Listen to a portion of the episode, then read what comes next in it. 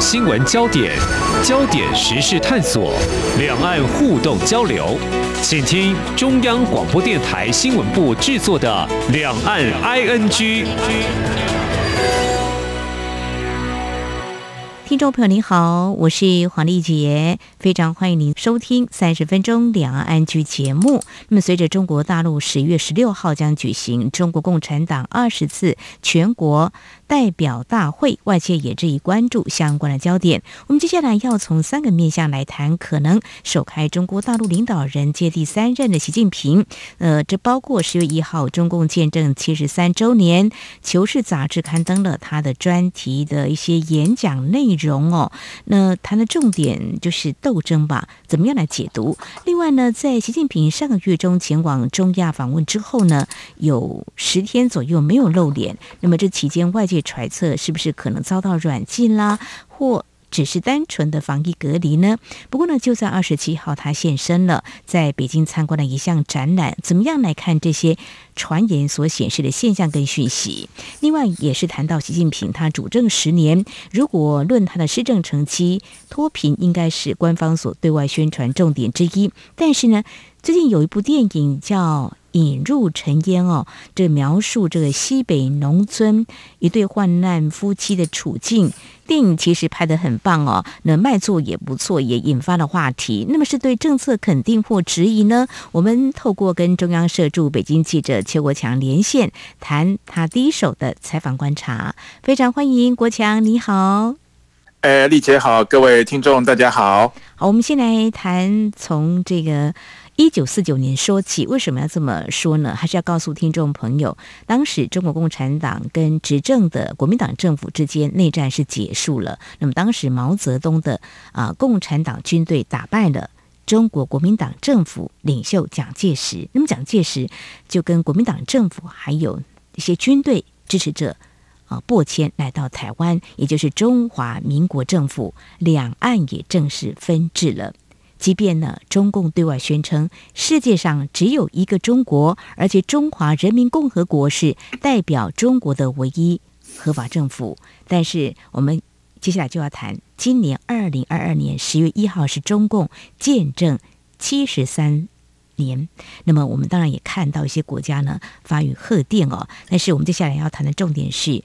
在中国大陆，有一本党内发行的这个杂志，刚说了叫《求是》杂志。那么有一篇习近平的文章，标题是《新时代中国共产党的历史使命》。我们接下来就要请国强来告诉我们。我想这篇文章呢，在啊、呃、中国大陆，特别是中共二十大即将召开，应该是非常具有他的一个关注的一个焦点，是不是？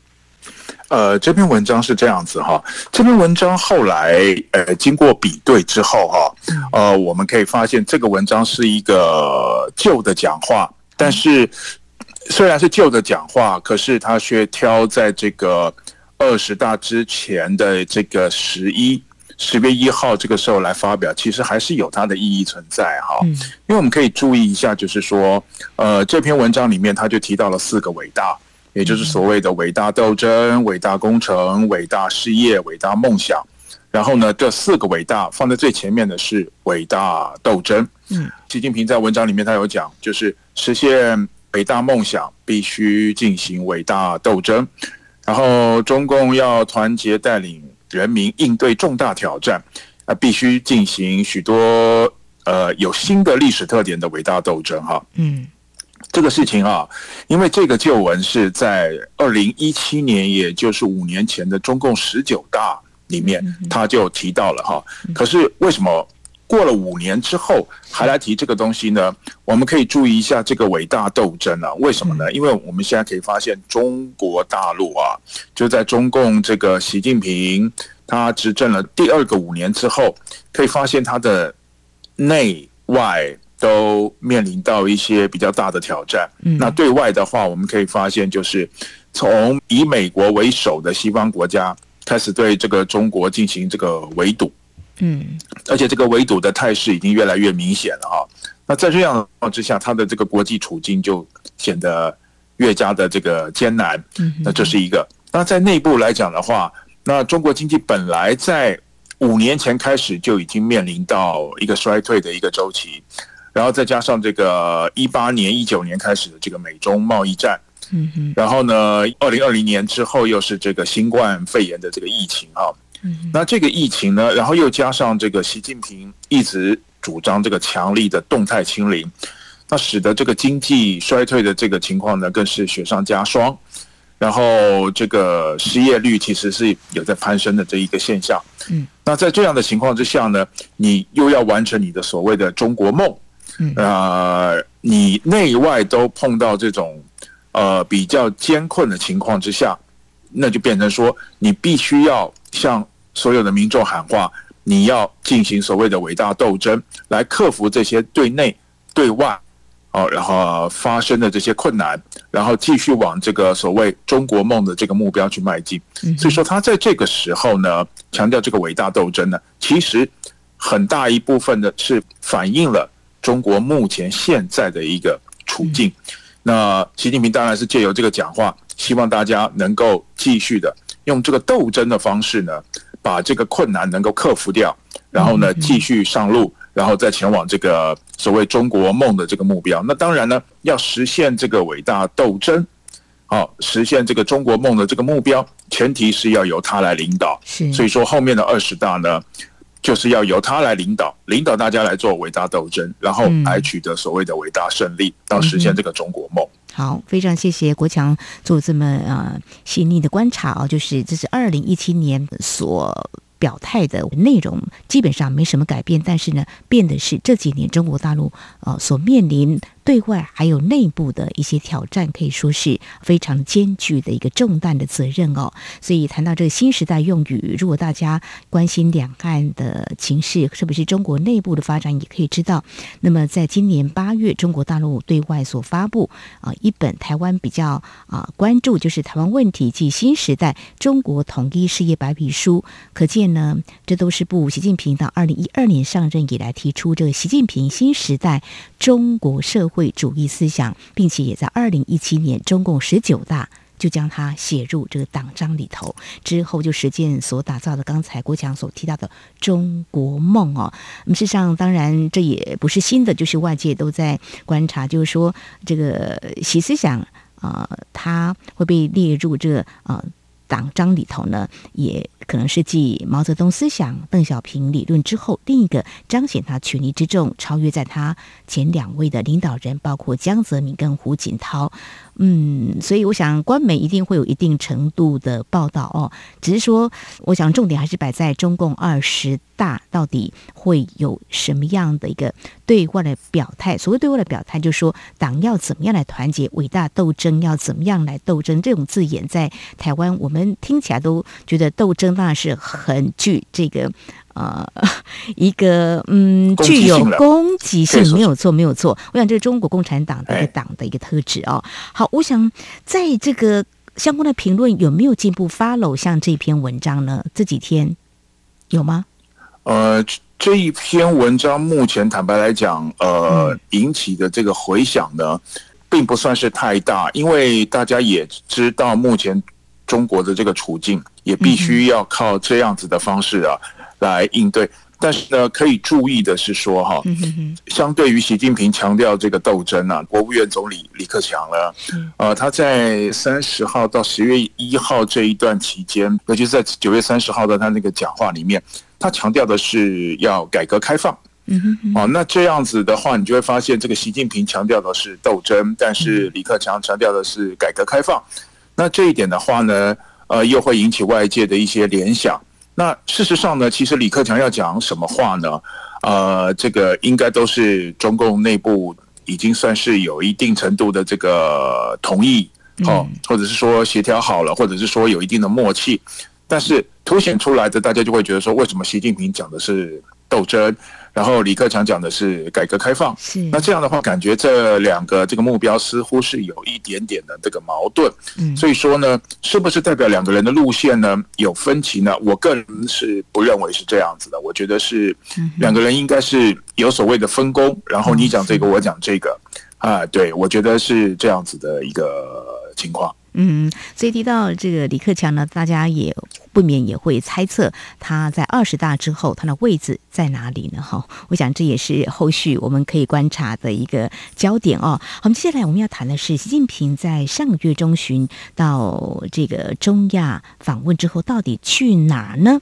那么对一个极为神秘的这个中国国度来说，特别是在政治上哦，这政治人物任何的动静都有令外界相当揣测的空间。特别是我们刚也提到，越来越接近中共二十大，官方所举办一系列的记者会之外，这换届的这个人事安排，大家也都很好奇哦。呃，有没有可能所谓的权力的斗争？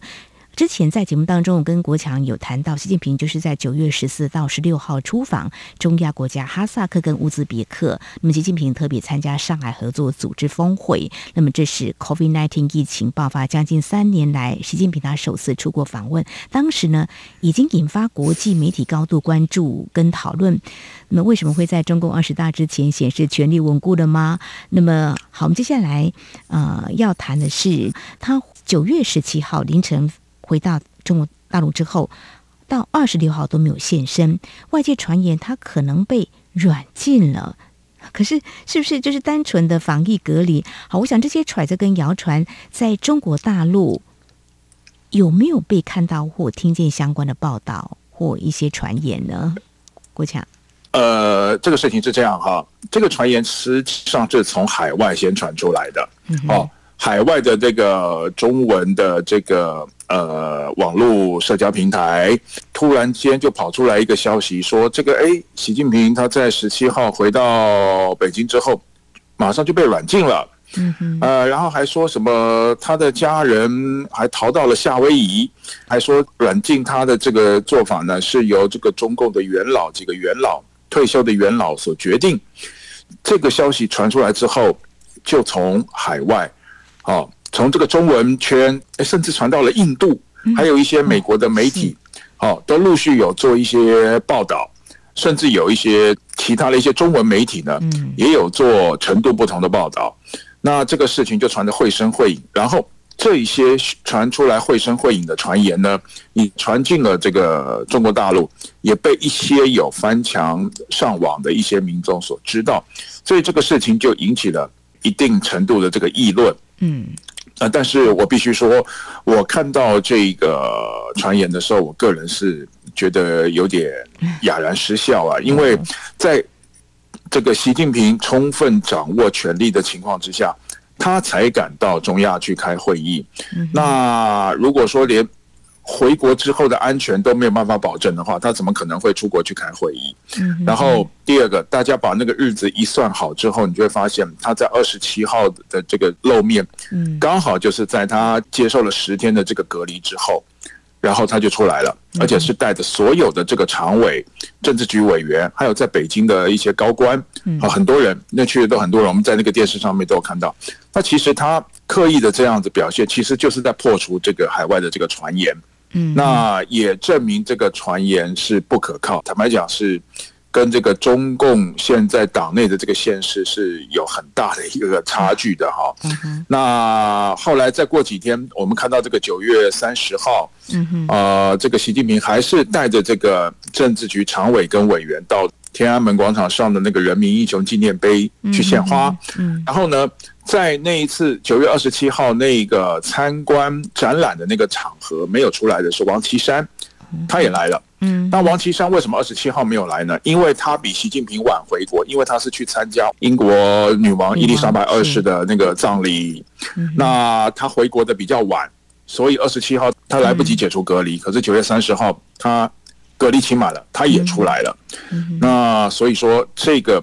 算是很很彻底的破除了这个所谓政变啊、软禁啊、出逃啊这方面的这些谣言，哎，大概是这样子。好，非常谢谢国强带给我们你的第一手的这个观察啊，真的，习近平应该是充分掌握了权力哦。不过，就如我刚。说的就说，其实因为中国大陆实在是太神秘了，它有一些决定或做法呢，有时候会让外界有点猜不透哦。所以这个讯息呢，是从这个国际间的媒体呢开始有传言，也都有一些啊不同程度的报道，所以大家就非常的关注哦。当然会有这样的传言跟猜测，其实。在习近平的身上好像也不是头一遭。记得他上任之初，也曾经传出他曾经遭到暗杀了哈。总之啦，这段期间在习近平身上究竟发生什么事或什么事也都没有。呃，我想是有机会解开谜团的。那么刚才国强告诉我们，就在二十七号，习近平参观了在北京的一项展览。那么好端端的，官媒也报道了，三十号呢，更到了天安门广场，同样是呢，以这样的行动呢，破除外界的谣传。好，稍后节目后半阶段呢，我们再来谈一点软性的。不过，这跟习近平执政这十年下来，应该会有某种程度的关系。当然，也让我们看到，就是说，在中国大陆呢，其实，嗯，一般民众可以用透过不同的方式来表达他们所想要凸显的一些问题。那或许呢，这些问题或者说想说的话呢，也刚好说中了啊不少大陆民众的心声。但是，中国大陆官方的思维恐怕是不一样了。在这个时候，为什么会有这样的处理呢？我们节目稍后回来。今天的新闻就是明天的历史，探索两岸间的焦点时事，尽在《两岸 ING》节目。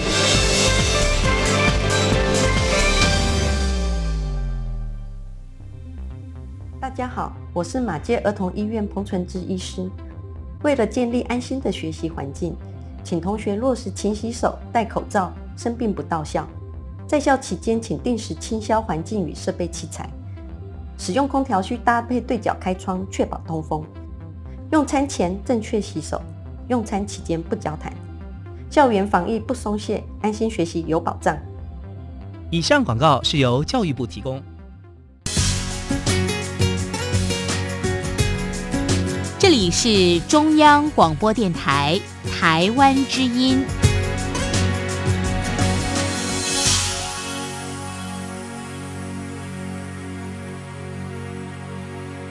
这里是中央广播电台，听众朋友继续收听的节目《两岸 ING》。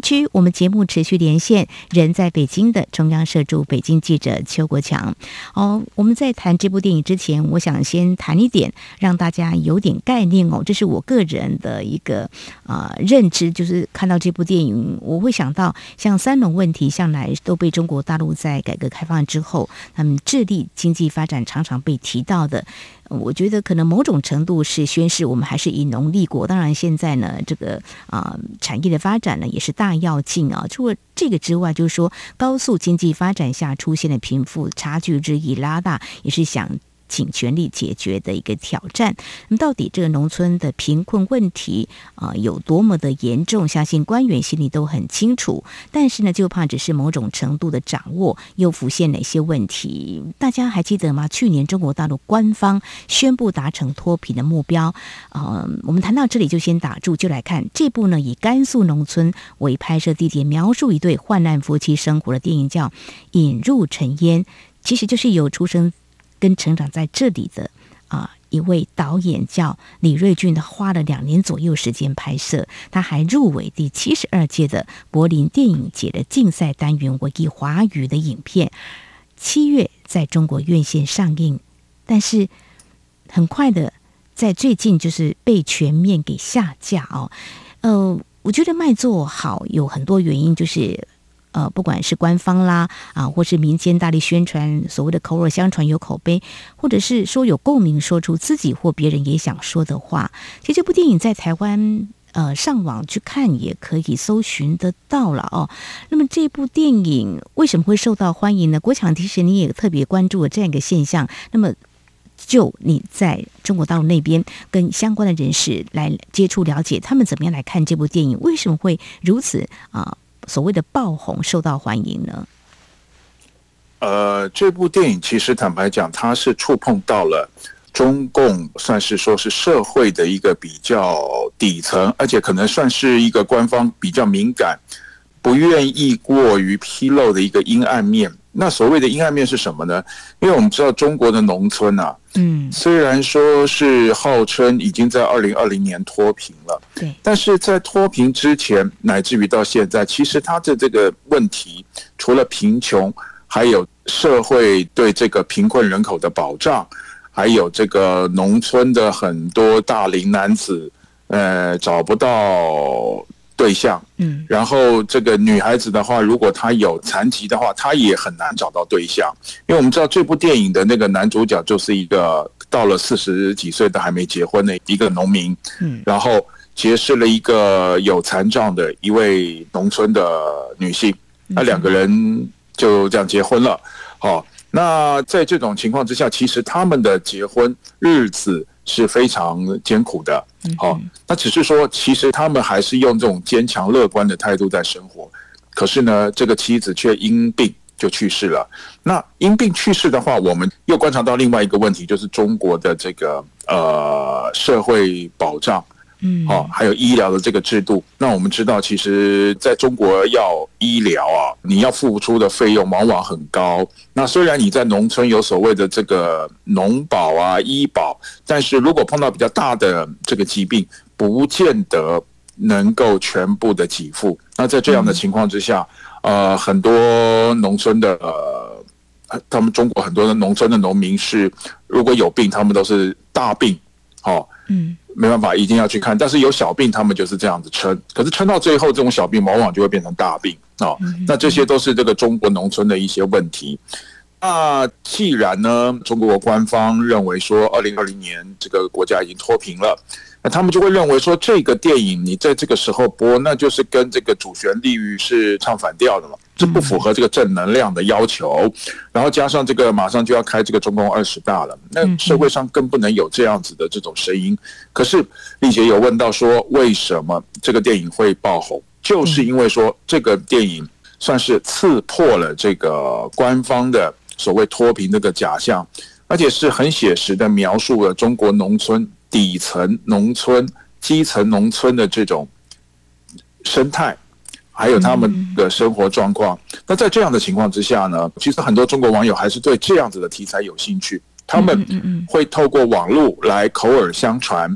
那在这样的情况之下，这部电影我记得刚出来的时候，七月初刚上映，票房没有说很好，可是在网络上引起的反响是很强的。在这样的情况之下呢，他们的这个评价就慢慢的、慢慢的开始堆起来，然后票房就有点像是滚雪球的，由小滚到大，然后到八月就直线窜升。在这样的情况之下，这部电影就爆红了。到呃大概是八月底的时候，呃还拿下了这个单日票房冠军。那我想这个就是中国的这个民众啊，其实对这样子的这个题材是很有兴趣的，而且加上这个电影拍的这个质感其实很好。它虽然成本少。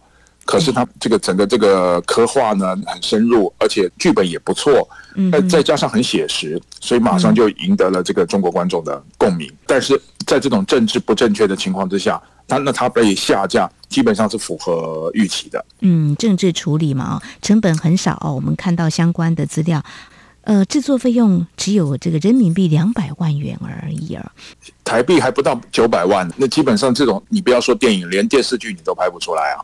这个预算，这个所以说这个是很不容易的一个成绩。嗯嗯嗯，刚刚国强也告诉我们这部电影的剧情哦，应该说中了很多中国大陆农村人民的生活。我们或许把一些数字做一些对照，提供给听众朋友您参考。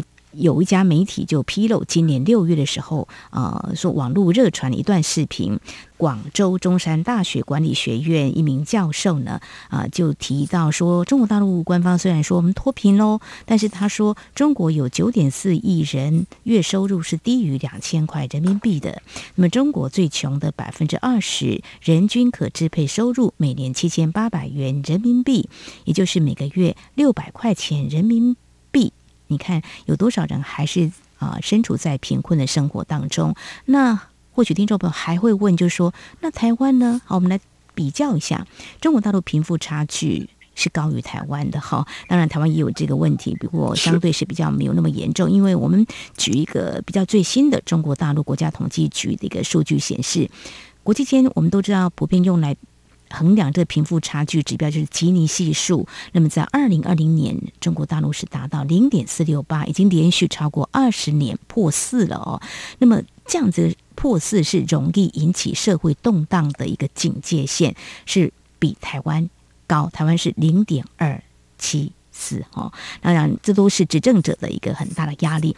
但数字会说话，但是官员他们心里清楚，到底中国大陆农村还有哪些问题呢？我想这部电影真的是说出了一些人的心事，很想让这个为政者知道哦。不过最后要请教国强，就说。